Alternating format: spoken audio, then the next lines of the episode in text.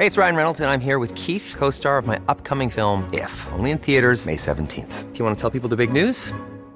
All right, I'll do it. Sign up now and you'll get unlimited for $15 a month in six months of Paramount Plus Essential Plan on us. Mintmobile.com slash switch. Upfront payment of $45 equivalent to $15 per month. Unlimited over 40 gigabytes per month. Face lower speeds. Videos at 480p. Active Mint customers by 531.24 get six months of Paramount Plus Essential Plan. Auto renews after six months. Offer ends May 31st, 2024. Separate Paramount Plus registration required. Terms and conditions apply if rated PG. Escuchas. Escuchas. Escuchas un podcast de Dixo. Escuchas Fuera de la Caja con Macario Esquetino.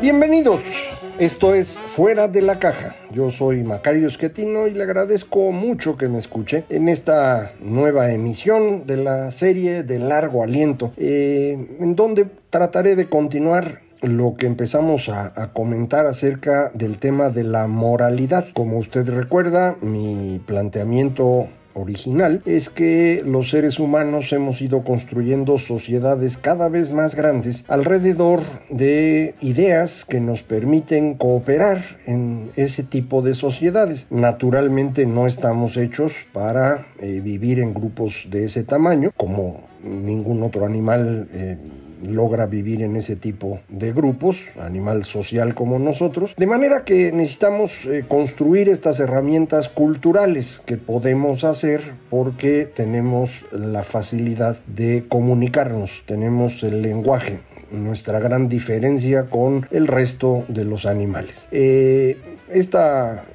discurso que tenemos que construir para poder tener esta mejor cooperación. No había yo encontrado cómo eh, describirlo de buena manera eh, hasta que mm, fines del año pasado le comentaba eh, leyendo acerca de moralidad encuentro que es precisamente el discurso moral el que nos ayuda en ello. Entonces déjeme tratar de juntar las ideas que hemos estado comentando para poderle plantear en qué dirección nos podemos mover. Inicio por esta metáfora de Jonathan Haidt que plantea originalmente en su libro La hipótesis de la felicidad y luego retoma en el, libro ya más propiamente asociado a la moralidad que es La mente de los justos. Eh, la metáfora es eh, muy bonita y dice eh, nuestra forma de decidir es como un elefante con su jinete. El jinete de los elefantes se llama Mahut.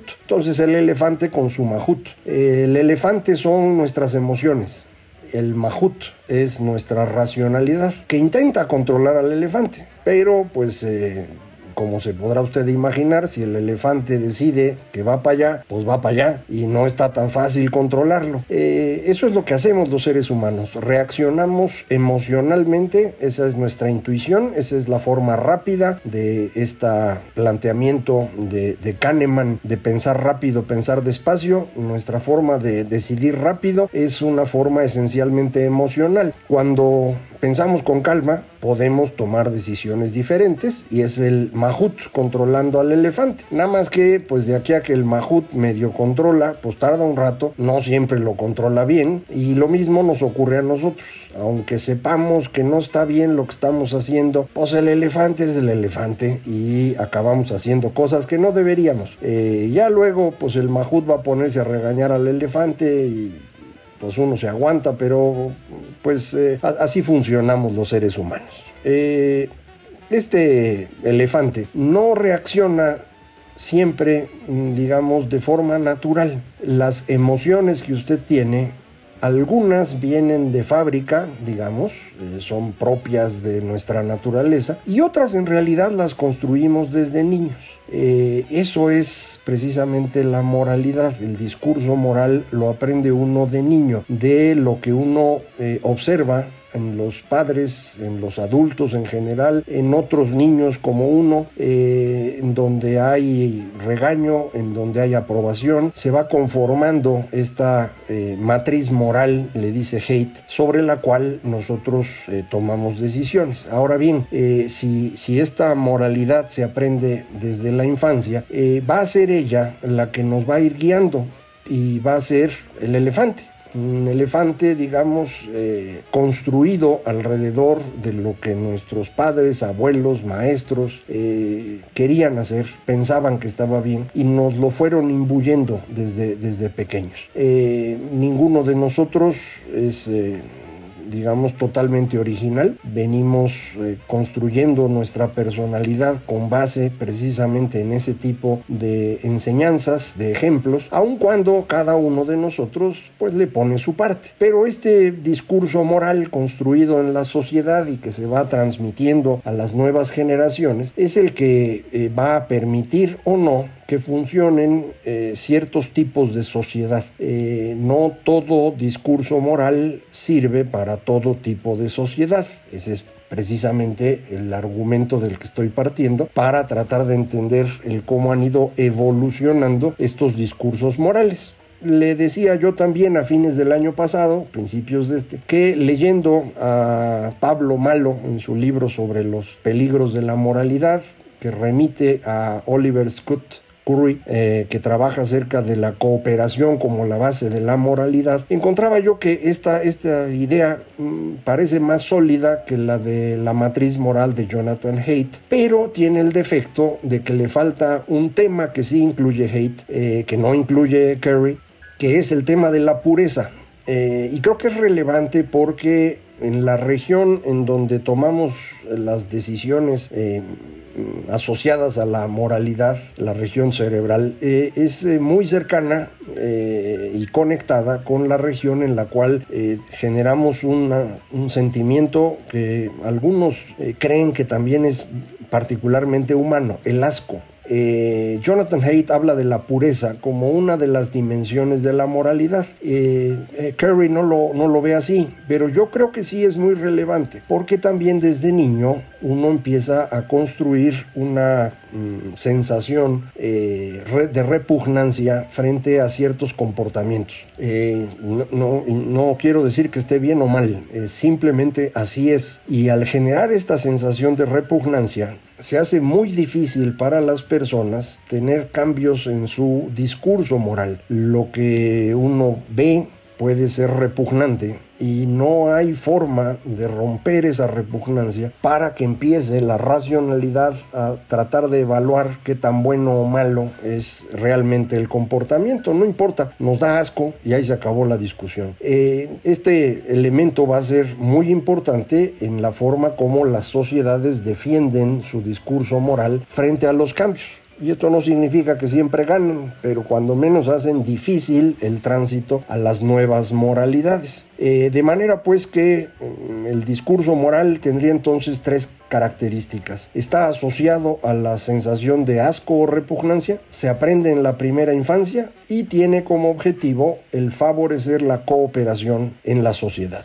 En este último punto, que es el que eh, promueve el señor Curry, eh, él identifica, le había yo comentado, seis características que yo divido en tres a favor y tres en contra. Las tres a favor, es decir, que promueven cooperación, tienen que ver con los recursos para los cercanos, eh, negociar arreglos con otros para ventaja mutua, propiamente hablando cooperación y el intercambio. Y las tres cosas que van en contra son el mostrar ya sea dominación o sumisión, eh, la discusión que se construye alrededor de cómo se divide lo que se obtuvo. Y la tercera tiene que ver con eh, la característica o el reconocimiento de la propiedad. Eh, si se fija usted, las tres cosas en cada lado tienen una relación de pares. el conseguir los alimentos y los que se necesita para la gente cercana me parece muy compatible con esta, eh, este mostrar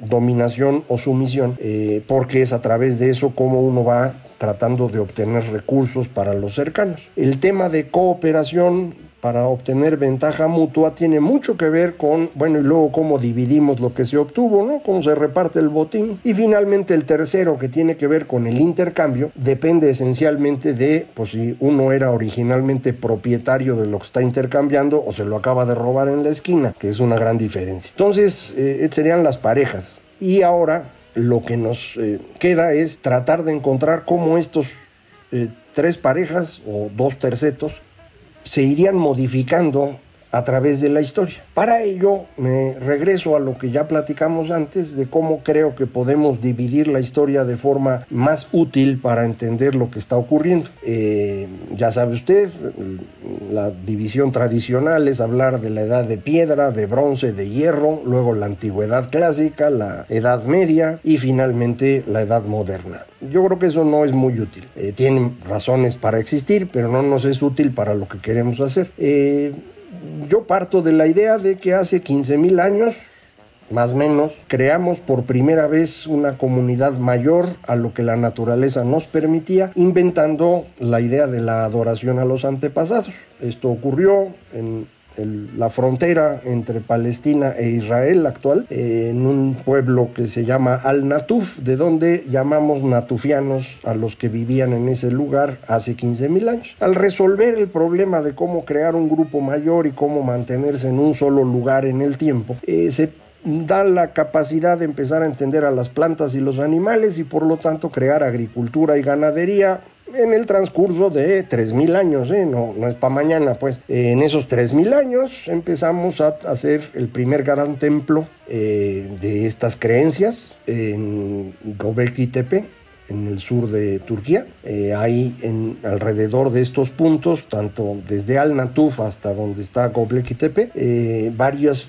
pequeñas ciudades que empiezan a existir en esa época. Cuando hablo de ciudades de esa época, estoy hablando de lugares que tienen 500, 800 o 1000 habitantes. No se vaya a imaginar la Ciudad de México, ¿no? Eh, pero ya les llamamos ciudades. La más famosa porque aparece en la Biblia y porque se ha mantenido ocupada desde que se fundó es Jericó, eh, pero es un poco más antigua la ciudad de Abu Ureira, eh, ahí en el sur de Turquía también. Pero ahí empezamos a vivir en estos grupos y creo que fuimos avanzando hasta que se seca el Sahara y con el desecamiento del Sahara se desplaza la gente a vivir en el Nilo y eh, esto da como resultado una ciudad que se extiende por todo el río y que nosotros llamamos el reino de Egipto. Eh, le llamamos reino, los que escriben en esa época les llaman reyes o faraones en el caso de, de Egipto. Un fenómeno similar ocurrió en el Medio Oriente y es lo que mueve a la gente a vivir entre el Tigris y el Éufrates, en la zona que se llama Mesopotamia. Y esas son las dos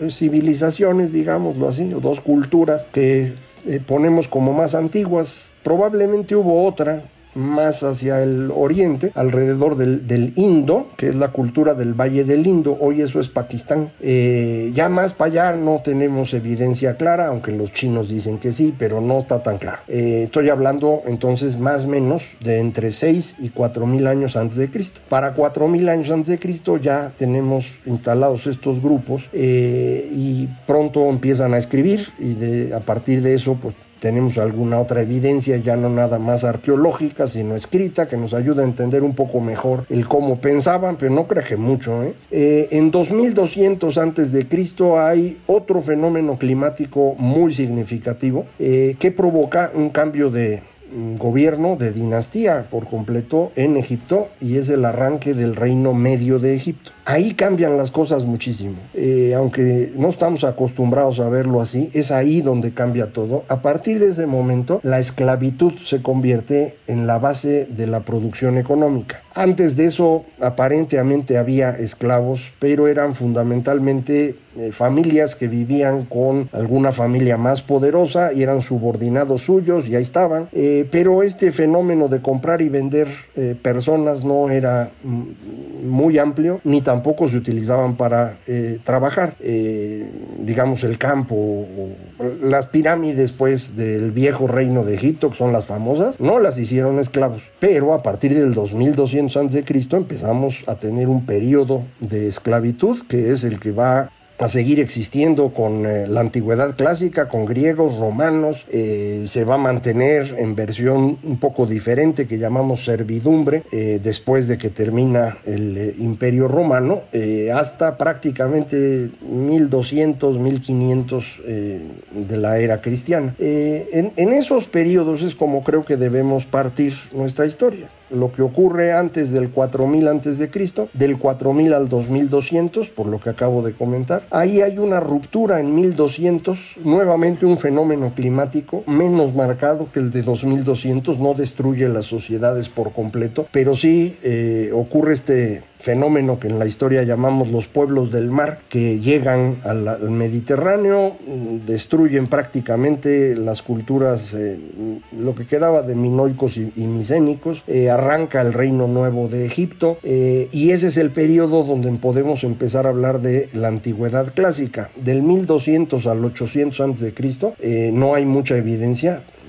estuvo duro pues el, llegue que les pegaron los pueblos del mar. Eh, después de eso ya aparece y a partir de ese momento, del 800 antes de Cristo en adelante, lo que tenemos es una forma diferente de, pensar en donde eh, los que escriben, los que están pensando acerca de qué hay que hacer, ya los llamamos filósofos, eh, y empiezan a hablar acerca de la ética personal algo que antes no es muy difundido. Y esa ética personal es la razón por la cual Karl Jaspers, eh, filósofo alemán, eh, llamó a esta época la edad axial. Decía cómo es posible que simultáneamente casi simultáneamente, hayamos tenido a personajes como pues digamos, eh, de Pitágoras a Sócrates en, eh, el Egeo eh, y al mismo tiempo, pues Mahavira y Buda en la, en la India y Confucio y Lao Tse en, en China, pues ¿por qué ocurrieron al mismo tiempo y por qué todos ellos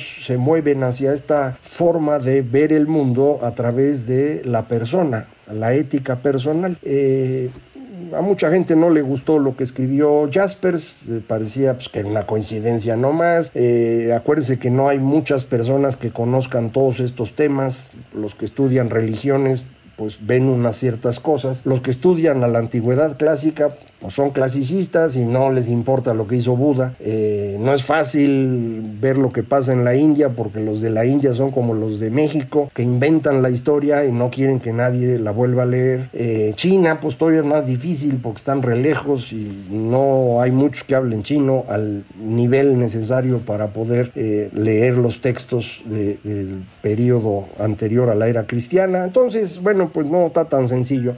Hay un, hay un eh, estudioso que a mí me parece eh, muy relevante, otra vez no muy conocido, eh, de apellido Beckwith, del cual alguna vez le comenté aquí acerca de su libro sobre el, el Buda griego, de cómo Pirro, acompañante de Alejandro el Mango, cuando llegan a la zona de, la India, entra en contacto con el budismo y a partir de eso construye la escuela filosófica del escepticismo en, Grecia. Eh, tiene otro libro acerca de la ruta de la seda, que en realidad es un libro sobre la historia de Asia Central y dice este fenómeno de todos estos eh, personajes que están pensando distinto más o menos al mismo tiempo, eh, tiene algo en particular y es que todos están en la periferia de Asia Central que es el espacio sobre el cual está ocurriendo el comercio. Y entonces dice, capaz que no es una coincidencia tan extraña y capaz que no estaba tan equivocado Jaspers. Es posible que hayamos tenido un flujo de ideas en ese espacio que permitió la creación de esta nueva moralidad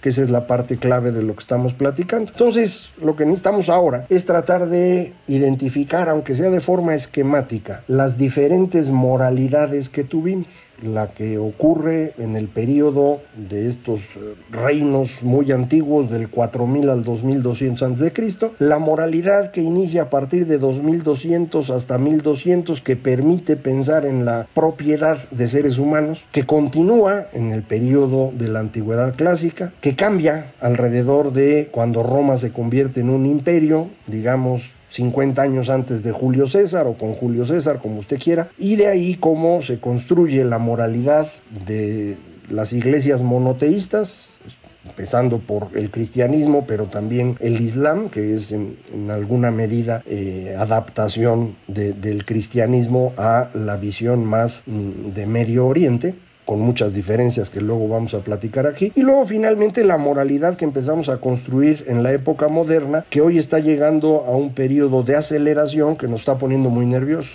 Creo que ese es el camino, pues, y eso es lo que voy a tratar de hacer con usted. Eh, voy a ponerme a estudiar estos temas y tratar de explicárselos, a ver si lo logro, y aprovecho así que ustedes me van corrigiendo en donde me vaya equivocando. Muchísimas gracias. Esto fue Fuera de la Caja.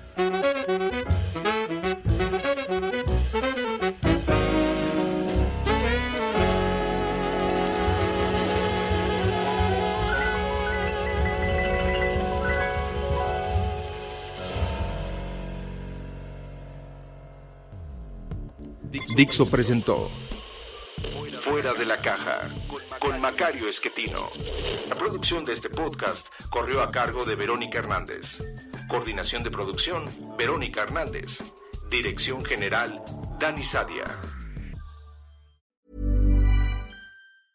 ¿Te preocupas por tu familia? Entonces, ¿por qué darles solo huevos ordinarios cuando pueden disfrutar de lo mejor? Eggland's Best, los únicos huevos con ese delicioso sabor fresco de granja, además de la mejor nutrición, como 6 veces más vitamina D, 10 veces más vitamina E y 25% menos de grasa saturada que los huevos regulares, además de muchos otros nutrientes importantes. Así que, dales los mejores huevos. Eggland's Best, mejor sabor, mejor nutrición, mejores huevos.